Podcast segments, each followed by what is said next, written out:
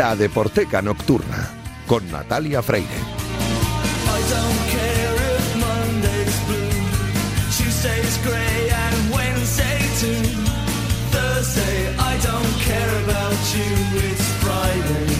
Bienvenidas, bienvenidos a la Deporteca Nocturna, el programa de Radio Marca en el que demostramos que el deporte es y genera cultura. Os recuerdo que tenéis un correo electrónico, ladeporteca.gmail.com y también os recuerdo mi cuenta de Twitter, de X o como demonios se llame, arroba la Deporteca, donde podéis comentar y sugerir todo lo que queráis.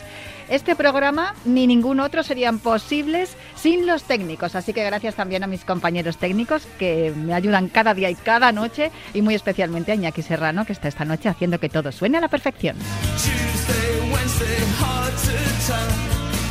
El de esta noche es el último programa del año 2023 que ha tenido de todo, pero sobre todo ha tenido música y fútbol y por eso lo vamos a terminar a lo grande, con un invitado de lujo aquí en el estudio. Arrancamos ya.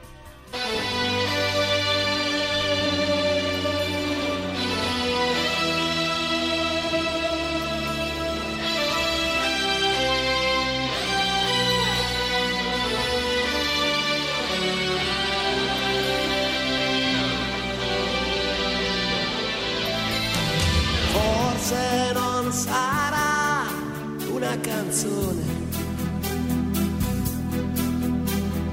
a cambiare le regole del gioco. Este programa, algunos dicen que es un programa de culto, y, puede que sí, porque lo escuchan mm, personas eh, muy cultas. Como dice Marcos Pérez, es un programa de culto, pero no es un programa para incultos, porque literatura, cine y música son el leitmotiv de este programa que va a hacer 20 años el próximo septiembre de 2024. Nació inspirado por libros como Fiebre en las gradas de Nick Horby, películas como Evasión o Victoria y canciones como War Motion de New Order. Literatura, cine y música relacionados con los deportes, Nunca me costó encontrar temas para este programa porque siendo yo tan aficionada como soy a los deportes y también a la cultura, siempre encontraba algo que compartir con los oyentes. Pero confieso que en los últimos 10 años se ha escrito tanto de deporte que tengo lista de espera para hablar de libros en este programa. También se ha publicado mucha música y un poquito menos de cine, pero bien es cierto que nunca nos falta contenido. Sin embargo, a veces aparecen obras que parecen hechas para la deporteca como el libro que tengo aquí en mis manitas, escrito por Álvaro Velasco. Y en mis manitas no le tengo, pero le tengo a mi verita. Álvaro Velasco, muy buena. Buenas noches, ¿qué tal, Natalia? Oye, qué guay tenerte aquí, último programa del año y contigo, o sea, esto es un lujazo. Para cerrar en, alto, entiendo, ¿no? A ver, en realidad para mí eh, el año empieza en septiembre de toda la vida. Ya, ya, los ah, pasa a todos los futboleros. Igual ahora empieza a mediados de agosto, porque claro, en septiembre empezaba la liga, ¿sabes? Se volvía al colegio, no sé qué, pero sí, que es verdad que, hasta sí, pero los futboleros medimos nuestra vida en temporadas. Totalmente. Eso lo decía también Nick Horby en el, en el libro, que fue esos tres que he dicho, por eso lo he dicho, fueron los, los tres, eh, las tres obras de las que hablé en el primer programa, la primera vez que salía al aire con la Deporteca. De Fiebre en las Gradas, de Evasión a Victoria y de War in Motion, de New Order, que es una de las faltas que te he puesto en el libro. Yo entiendo que tenías que elegir, hablaremos de ello. Ha sido difícil, ¿eh? ha habido que hacer mucho filtro y quitar muchas canciones y es una de las que ha llegado casi hasta el final. Sí, sí. Pero luego había que ver qué historia tenía, entonces a lo mejor lo que contaba es muy parecido a meterme en fútbol inglés con Fútbol's Coming Home. Entonces, sí, de eso vamos a hablar porque además he seleccionado algunas canciones que, mm, claro, aparecen en tu libro, Penalty Pop, que no lo he dicho, que además eh, de verdad que hay que, hay que agradecer a, a Muddy Waters, eh, la, editorial que se ha lanzado a publicarlo porque desde luego esto es algo que yo estaba echando en falta. Y aunque hay muchísimas canciones que ya conocía, pero hay otras que también me han llamado la atención, como esta, por ejemplo, que estábamos escuchando de fondo, una estate italiana, que tiene que ver con el Mundial de Italia, ¿no? que pertenece al primer capítulo. Eso es. Espera, vamos a escuchar un poco.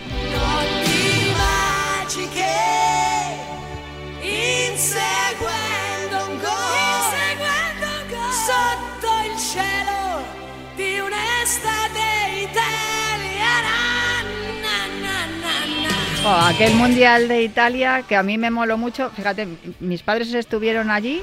eh, esto es una cosa íntima, ¿eh? pero se fueron al mundial de Italia para celebrar su aniversario. Pero lo del aniversario era una, era una excusa. O sea, lo que querían era ir al mundial, que como les pillaba más o menos cerca y ellos se casaron y se fueron de luna de miel a Venecia, dijeron, ¡buah! Ya tenemos la excusa para volver a Italia. O sea, ya tenemos la excusa para ver el mundial. Qué bien, qué bien. que es la boda. Pues Esta canción es curiosa que es de Moroder, la música es de Moroder. Sí, ¿no? de O sea, Giorgio Moroder. Lo cuentas, Giorgio en el, lo sí, cuentas en el libro, que, Sí, me-. Que por eso te digo que es una de las que me ha sorprendido. Lo has dividido así como por, por eh, etapas, ¿no? A ver, o, o por, ¿cómo se diría? Como por temporadas, puede ser. Eh, ca- por temáticas que pudiesen englobar un poco varias canciones. Al principio pensé hacerlo de forma cronológica, pero es que al final casi todas las canciones son de 80, 90 y 2000, que es, pues, Mm. yo tengo 40 años, casi, me faltan 15 días para cumplirlos. Y entonces, esta de hecho va a ser la última vez que esté en una radio antes de los 40. Bueno, Fíjate, me acabo de dar cuenta. cambias el dígito. Bueno, pero tampoco pasa nada, ¿eh? Entonces al final lo, lo agrupé pues, por canciones que cantan equipos, canciones que cantan a jugadores, que fíjate, curioso, que canciones en castellano, quitando Maradona, que hay un cerro, no hay muchas canciones a futbolistas. Mm. Es o verdad. canciones que sean a futbolistas que sean muy conocidas o muy populares y tal. Las canciones de la selección española, que es como un poco el pasillo de los horrores, eh, dentro del libro es como el, el tren de la bruja. Música indie, también hay muy música indie, porque fíjate, esto es una cosa que es gracias a gente como tú y la gente que lleváis años intentando conjugar eh, cultura y fútbol, que siempre, por culpa de los prejuicios de mucha gente, eh, hay gente que ha creído que no han ido de la mano, cosa que no pasa, por ejemplo, en Inglaterra, hablabas de Nick Horby. Y ahí hablé con Jorge Martí, el líder de Habitación Roja, que jugó en el Valencia, jugó en las categorías inferiores del Valencia. Lo sabemos, lo hemos hablado Sí, sí, aquí en Himno sí. Titular con, con Julio Ruiz. Mira, fíjate, pues eso. Es y que entonces, la sección que tenemos con Julio Ruiz, que hoy nos la hemos fumado porque venías tú, se llama Himno Titular, precisamente una canción de la cual vamos a hablar también. Pues es- eso está, está guay, que, que haya gente que crea que el fútbol y la cultura pueden ir de la mano porque pueden hacerlo, pueden convivir perfectamente y estos clichés vamos a quitárnoslos ya y tal. Entonces, bueno, pues esto es un poco un poco trabajar en esa línea, ¿no? De seguir en esa línea. Mira, la canción que estamos escuchando antes, tú cuentas en el libro que suena también en un documental, porque estamos hablando de, has nombrado a Maradona y por Sí. eso también de fondo está sonando La vida tómbola de Manu Chao. Eh, hay un documental sobre la, la temporada que, o los años que estuvo Maradona en, en el Nápoles. Yo lo vi hace poco porque lo pusieron en la 2, Sí. además vi ese Asif de- Asif Kapadian y, y- y- y tiene lo, la- lo has enlazado un poco, ¿no? Sí. Con esa canción también y con esa frase que dijo Maradona, que yo llegué aquí, que bajó además en helicóptero, eh, que le esperaban no sé cuánta gente y se, se fue solo, ¿no? Por todo Sí. lo que ocurrió. A mí me impactó ese documental, como también me impactó el de Custurica, al que pertenece esta canción que, que suena de fondo de Manu Chao, La vida tómbola. Si yo fuera Maradona, frente a cualquier porquería,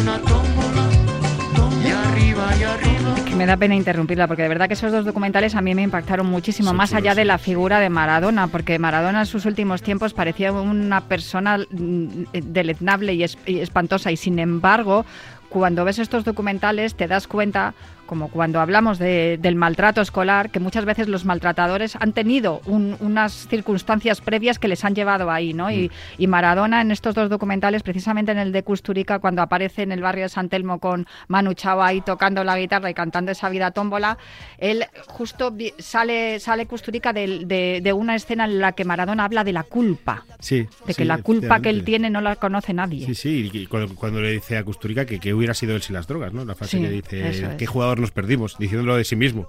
Es, pero parte del mito de Maradona es eso también, ¿no? Que Sí, sí. Pensar hasta dónde podría haber llegado. Esta fue una de las primeras canciones porque tenía, claro, además la vida tómbola habla casi desde... De Maradona se canta mucho desde la admiración absoluta, desde... Y esta no, esta no, no tiene condescendencia con él, simplemente es, es bastante más... Es- si yo fuera, pues hubiera hecho lo mismo, ¿no? O sea, es muy difícil tal, porque la del Proto Rodrigo o la de Andrés Calamaro, muchas, muchas más, los piojos y tal, hablan de casi un semidios. Mm. Y esta pues le baja un poco a lo que era, que era un tipo pues con muchas, con muchos claroscuros. Esto eh, hablo en el libro de los años que pasó en Cuba desintoxicándose, que se va a, a desintoxicar y termina luego eso convirtiéndose en es una bacanal de años casi. O sea, fue casi peor. Los últimos años de Maradona en Cuba fueron muy duros. Desde luego, posiblemente eh, esa de la de iglesia mara- maradoniana y toda esa toda esa gente que le encumbró Sí. y le y parecía, pues eso, lo que decías tú, que era como un dios. eh, Lo convierten en, un- en cultura al pop. final igual, sí, pero eso está muy bien. Yo jo, me tenía que haber traído una camiseta que tengo yo que de Maradona que pone el diablo. El diablo. Y precisamente porque así es como, como lo cuentas tú también, ¿no? y se cuenta también en ese documental de Asaf Kapadian, que al final le veían como un diablo por todo lo que pasó en aquel en Italia. Pero eh, ciertamente, posiblemente, ¿no? Maradona, pues al final acabó siendo como fue, pues por todas las circunstancias que le rodearon. He comentado lo del maltrato escolar, lo del bullying y tal, porque leyendo el libro, y tú lo explicas al principio también, eh, hay un poco de todo, ¿no? Hay, hay mucha música, hay mucho fútbol, pero también hay mucho Álvaro Velasco. Eh, es una decisión que medité al principio, porque yo voy a contar cosas de mi vida y tal, con las que la gente se puede sentir identificada, pero gente que no me conozca de nada, a lo mejor no le interesan en absoluto. Entonces era en plan, o no cuento nada o me tiro a la piscina. Entonces dije, bueno, voy a tirar a la piscina porque creo que le puede dar un poco de contenido para que el libro no sea simplemente un manual. Un manual de vamos a consultar canciones, datos y, y tal. Entonces al final pues me, me impliqué bastante, bastante. Yo creo que lo cuentas por cuando cuento cuando yo al final era un niño gordito de que se criaba eh, durante cuatro meses al año, porque mis padres trabajaban en Madrid, en Móstoles, en un pueblo de Zamora muy pequeño. Pues, imagínate, en los años eh, 88, 90, 92, pues, al final, pues no lo pasas bien, no lo pasas bien. Pero intento contarlo de una forma que sea divertida, tampoco tener, ¿sabes? Ni condescendencia contigo mismo, ni, ni victimismo y tal. Pues ahora que se puede hablar, los que sufrimos eh, cierto bullying, contarlo, Mm. pues está bien contarlo. Está muy bien contarlo y además tú, que eres un hombre que tiene el sentido del humor muy bien desarrollado, algo que también hace el Langui en esta canción, el Besoya Fútbol Sala. Son las 4 de la tarde, un sabadete, en pleno Pamben, y yo recién comido, con el buche reventón y en la tripa un chorretón por el pazo de Este es un plato claro de ejemplo de superación, el Langui, Absoluto. y de inteligencia. o sea, es un tipo muy inteligente. Eh, Es de la Leti, no por nada. Ah, bueno. Camino para la curva, buen pasejo, primejo. Hoy nos toca el partidejo. Semos un equipito muy mortal, deleitando al personal, así nos verá jugar, haciéndole recordar nuestro nombre a tu rival. Y aún nos queda ese compás como escudo por bordar. Azul celeste es el equipaje que ves, calidad indiscutible. Está muy bien que incluyas el Besoya Fútbol Sala porque antes de ponerle una estrella a la camiseta de, de la selección masculina y, y después de ponerle una camiseta, o no, sí fue no. Antes de ponerle las dos estrellas, yo creo que ya fueron campeones del mundo dos veces el equipo de- nacional de fútbol sala, con Julito García Mera, dos veces, Dos dos, o estrellas. tres veces, Dos, ¿no? dos Dos, estrellas no me parece que tiene, la camiseta de fútbol sala, una la de fútbol 11 Sí. masculino y una del fútbol 11 femenino. Eh, de- no hay ninguna canción, me tienes que hacer una segunda edición, no hay ninguna canción para el fútbol femenino. Pues eh, efectivamente. Y Ah, ya te he puesto deberes. podía haberlo hecho, pero al final es que no llegaba, porque hubo una canción que cuando España ganó el Mundial Femenino. que, pues, la de Farga, el- el libro- sí, claro, está por venir, se llama. no me da tiempo, no me da tiempo Ya. ya estaba escrito. Pero sí, es un debe, efectivamente. Ah, a ver está. si hay una bueno, segunda edición sí que va a haber, a ver si hay una segunda parte. Eso, una segunda parte, Eso ya es. tienes los deberes. Pero estábamos hablando del Langui, de cómo utiliza el sentido del humor y cómo lo utilizas tú también en este libro.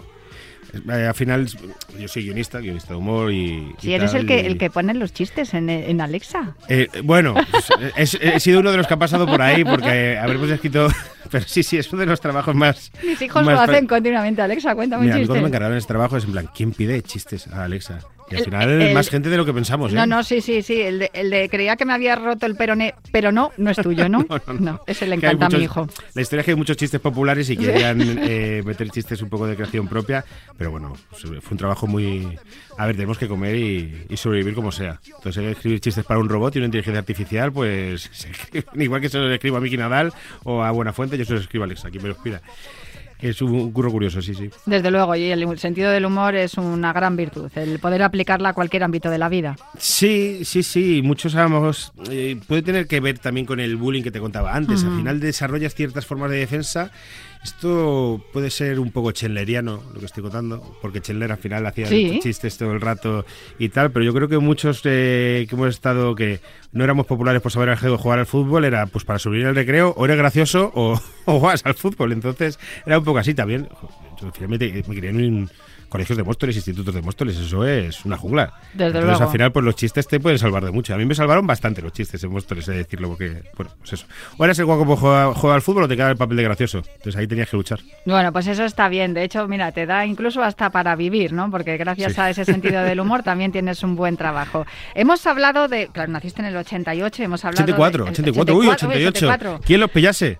¿Quién los pillase Mira, eso? no vamos a hablar sí. de años que yo eh, eh, recientemente he, he puesto una, una cifra más a mis años, pero bueno, eh, ahí los tengo. Nunca pensé que iba a llegar. El caso está el que está ahí. Pero claro, te has criado con, con mucha música indie española. Has hablado de la habitación roja. Hemos hablado de himno titular, que es la sintonía que tenemos aquí con es la sintonía que tenemos aquí con Julio Ruiz en su sección que se llama así, himno titular, y eso que él se resistió a utilizar esta sintonía porque él es del Atlético de Madrid y Diego, el, el cantante de, de Pues Madrid Carolina Durante, pijos, es ¿no? muy, muy, muy, re- muy de Real Madrid. sí.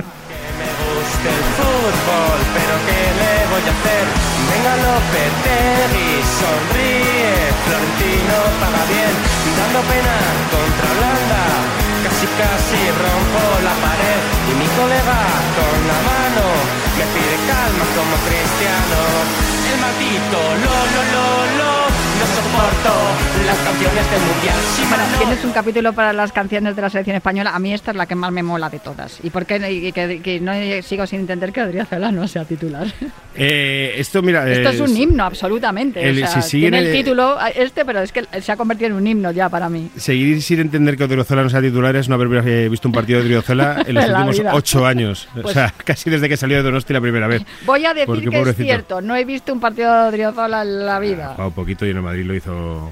Bueno, no estaba al nivel, vamos a decirlo Pero porque yo no, no veo fútbol, es que a mí me gusta la Leti. Pero, ¿Qué vamos a hacer? pues, pues tampoco te has perdido nada con Odriozola. El caso es que, mira, esta canción es que al final, como en el libro hablo de tantas cosas, aquí me ha valido para hacer un poco una anatomía de lo que es la música pija española, que ha habido pues Sí. unas etapas de música pija, pues empezado Hombres G, como este aparte, El Canto Loco, pues ahora esto es Carolina Durante, y también hacer un poco de reflexión de lo que es ahora la música indie, que realmente es música pija, ¿no? Pues eso, el Mad Cool, pues gástate 300 euros, cervezas a 2 millones de dólares, hamburguesas en la food truck a El espíritu del Entonces- FIP murió hace Ah, tiempo. bueno, sí, sí, o, o Viñarrock y estas cosas ya, ya no existen, el festival es otra cosa. Pues Ah. esa reflexión también, a lo mejor un poco pureta, va a decir, es que ya no se llama música indie, pues no es indie, esto es música, es música pija.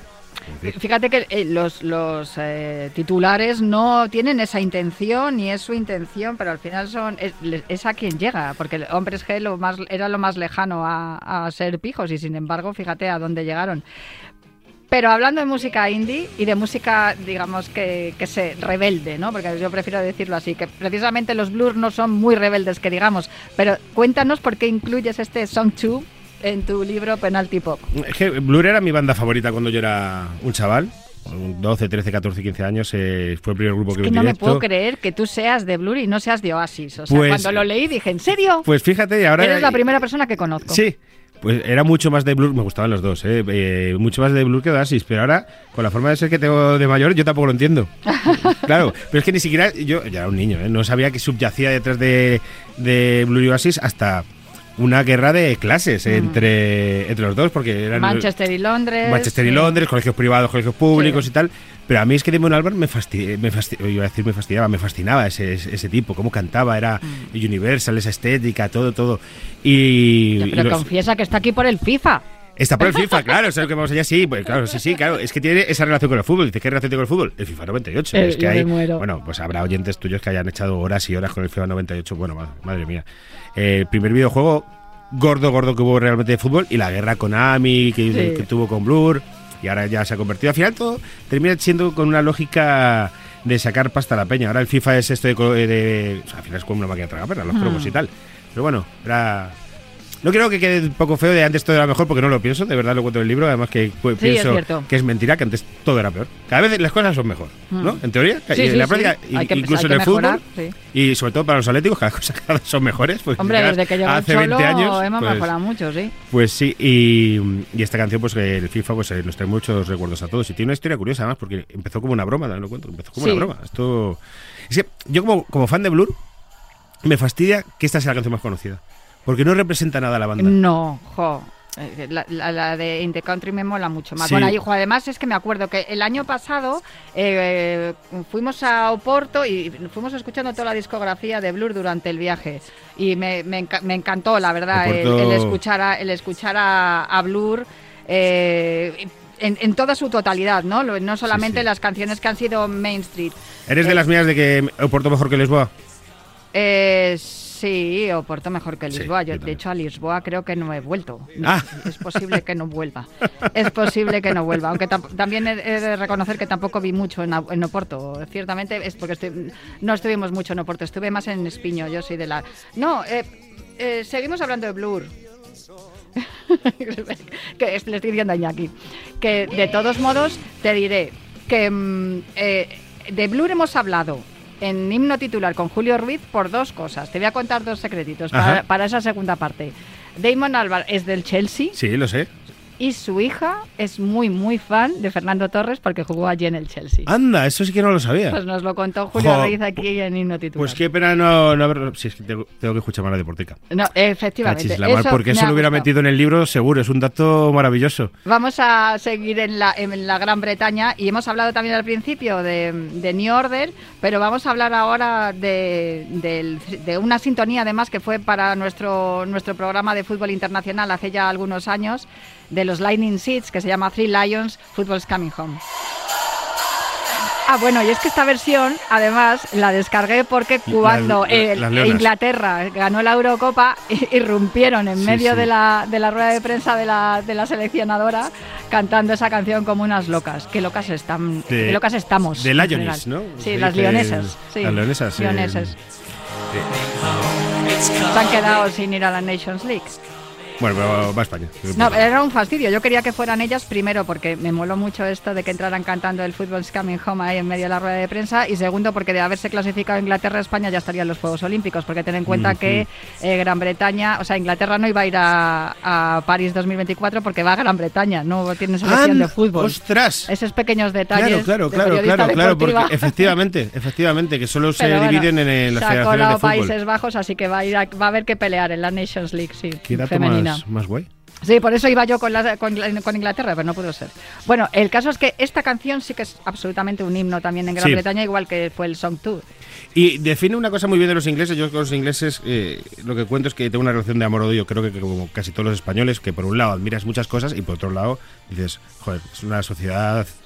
O sea, es, Magaluf. Los ingleses son Magaluf, o sea, los ingleses son de buen Álvar, pero también son Magaluf. Y hay Sí, cosas sí. que, que detestas. Y una de las cosas que yo admiro de los británicos son su sentido del humor y su facilidad para reírse de sí mismos. Y esta canción, al final, es la Eurocopa del 96 y la canción oficial de la selección inglesa, no de la Mm. Eurocopa, que era una de Simply Red eh, bastante olvidable. Es Sí. una canción de humor, riéndose de ellos mismos, contando lo mucho que han fracasado siempre. Y eso me, me fascina, que se rían. Nosotros no creo que no sabemos reírnos así. No tienen ningún complejo en Ninguno. ese sentido y eso Ninguno. sí que mola. La verdad es que yo las veces que he puesto pie en la isla mm, me han tratado muy bien. También tenemos por aquí un compañero, Matt Cannon, que dice que yo en otra vida he sido inglesa. Ah, mira. Porque dice, por tu aspecto y por tu forma y por tus gustos y por tu mala leche. No tiene claro si, si ha sido inglesa, escocesa o irlandesa, pero británica seguro, me lo dijo el otro día, británica seguro. bueno, por eso a lo mejor. Bueno, pues vamos a volver a, vamos a, volver a España porque hemos hablado de Maradona, hemos, estamos hablando de, de música indie, de- del, del Britpop y también nosotros hemos tenido aquí un genio llamado Serrat que le dedicó eh, hace muchísimos años una canción a Kubala.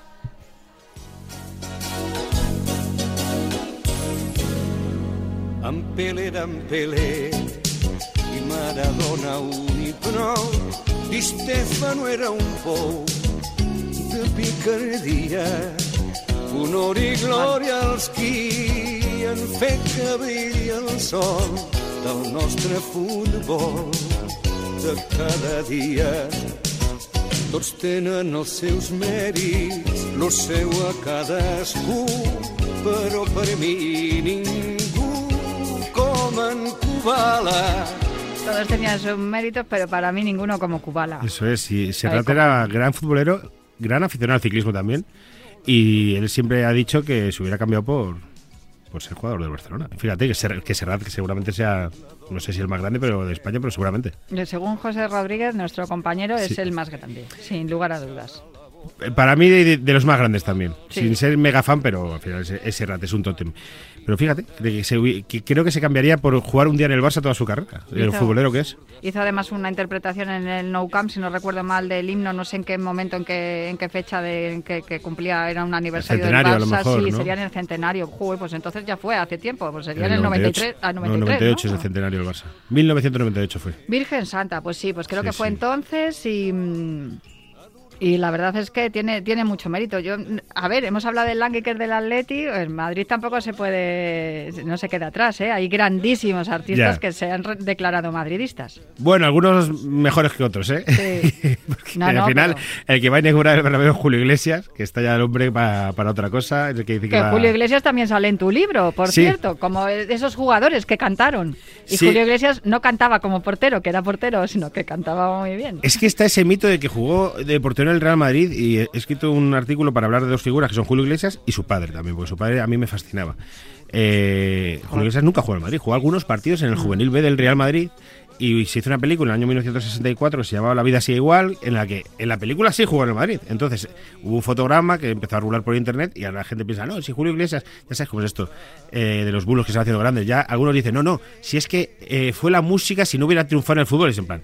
Este era un chaval que su padre estaba muy bien colocado por las élites franquistas, era un ginecólogo famoso y le consiguió jugar algunos partidos con los chavales de Madrid y ya está. Y ya está. Pero el tío ni siquiera iba a entrenar porque era un fiestero. Julio Iglesias siempre le ha gustado mucho el cachondeo, las cosas como son. Pero bueno, todo lo que está en torno a Julio Iglesias es casi un mito. Pero fíjate, una de las cosas que descubrí eh, escribiendo el libro, que Julio Iglesias tiene dos anillos de la NBA. Porque ¿Ah, fue uno de los fundadores de Miami Heat y sigue teniendo parte del accionariado. Entonces, tiene dos anillos de la NBA. No jugó en el Real Madrid, pero sí ha ganado la NBA, Julio, Julio Iglesias. Tienes que hacer un libro de música o famosos y baloncesto. Eh, eh, Ahora estoy pensando cuál va a ser el siguiente, porque como he escrito mucho televisión, a lo mejor el siguiente lo hago de cosas de fútbol y tele. Es lo que, lo que me llama la atención ahora. Vale. eh, ¿Nosotros cómo le llamamos aquí al Athletic Club? Es que tengo un amigo muy amigo mío, Raúl, que, que ya me lo ha metido en la cabeza. Que no que yo llamo el Bilbao. Del Bilbao. Yo llamo el Bilbao. Pero llamo no. siempre así, pero sé que, que no se debe. Y por eso has incluido esta canción Sí, en sí. tu libro del Reno Renardo que se llama No lo llamo, no le llames Bilbao. y aunque vengan regalados, Benji y Oliver nunca podrán jugar. Porque no existen, son dibujos animados. No lo llames el Bilbao, llámalo Athletic. O te echamos a la ría con un muble en el hojaldre. No lo llames el Bilbao, Bueno, esta canción está incluida en uno de los últimos capítulos, el que dedicas a eh, un banquillo de lujo, porque Sí. joder, al final estamos hablando de las canciones y no he dicho que los capítulos son canciones oficiales de los mundiales, canciones a equipos de fútbol, las canciones a jugadores, a la selección española, la música indie, el fútbol, los medios de comunicación y la industria del entretenimiento, que de ahí es de donde ha salido la canción de Blur, los himnos oficiosos, que era el de Three Lions. El bonus track músicos futbolistas, lo de Julio Iglesias, un banquillo de lujo que salía Sí. Joan Manuel Serrat y sale misceláneas también, este, ¿no? joder, y salían los Lendacaris muertos también, que, que la el Urustarra, vaya fuerza y garra, vaya pedazo de temazo. Y en los bises sale la canción con la que despedimos, Álvaro. Porque, no me claro, digas que me vas a despedir con el himno del Madrid. no. Te voy a despedir con la Fundación de Raperos Atípicos de Cádiz, porque hay mucha nostalgia, ¿no? Lo has hablado, que sí, que todo ha mejorado mucho y que todo Sí. es mejor, pero sí hay mucha como, como, como nostalgia, ¿no? Desde aquel fútbol de, de los 80, de los 90, esos patadones que se pegaban y esas barbas y esos bigotes. Y, de la vida pre-internet. Y la vida pre-internet. Y por eso creo, me ha parecido buena idea cerrar con este odio eterno al fútbol moderno, que imagino que lo habrás incluido por eso, ¿no? Es un poco una declaración de intenciones también. Es un poco eh, declaración de intenciones porque yo soy de los defensores de que yo no odio al. O sea, que soy de. de- es- toda esta chapa de antes el fútbol era mejor. Yo soy de la teoría con- eh, contraria. De. No sé si es que ahora el fútbol es mejor. Porque casi todo. O sea, las sociedades avanzan. O sea, Mm. eh, vete a un palco. Vete al palco del Bernabéu o al palco de. Del Calderón en los años 90 como era. Y a ver si el fútbol era mejor o peor. Lo que se decía en esos palcos. No. O tú como periodista mujer. Si estamos mejor o peor. Hemos Pues- mejorado sensiblemente. Creo que sí. estamos mejor. Entonces, por hacer, ¿eh? También. Otra cosa es que echemos de menos cosas, porque como somos seres contradictorios, podemos echar de menos cosas, Mm. pero creo que, que estaban mejor algunas cosas. Pues eh, vamos a cerrar con esta canción, si te parece bien. Álvaro Velasco, Penalty Pop, y Moody Waters, la editorial que se ha atrevido con ello. Muchísimas gracias, Gracias por a ti. Natalia. Un placer que hayas juntado dos de las cosas que más me gustan en la vida, que es el fútbol y la bien. música, en un libro, que es una tercera cosa que me gusta en la vida, leer. Nos marchamos ya. Pero prometo volver el año que viene, o bueno, este es este mismo año, en 2024. Hasta el próximo viernes. Muchísimas gracias, Álvaro. Gracias. Este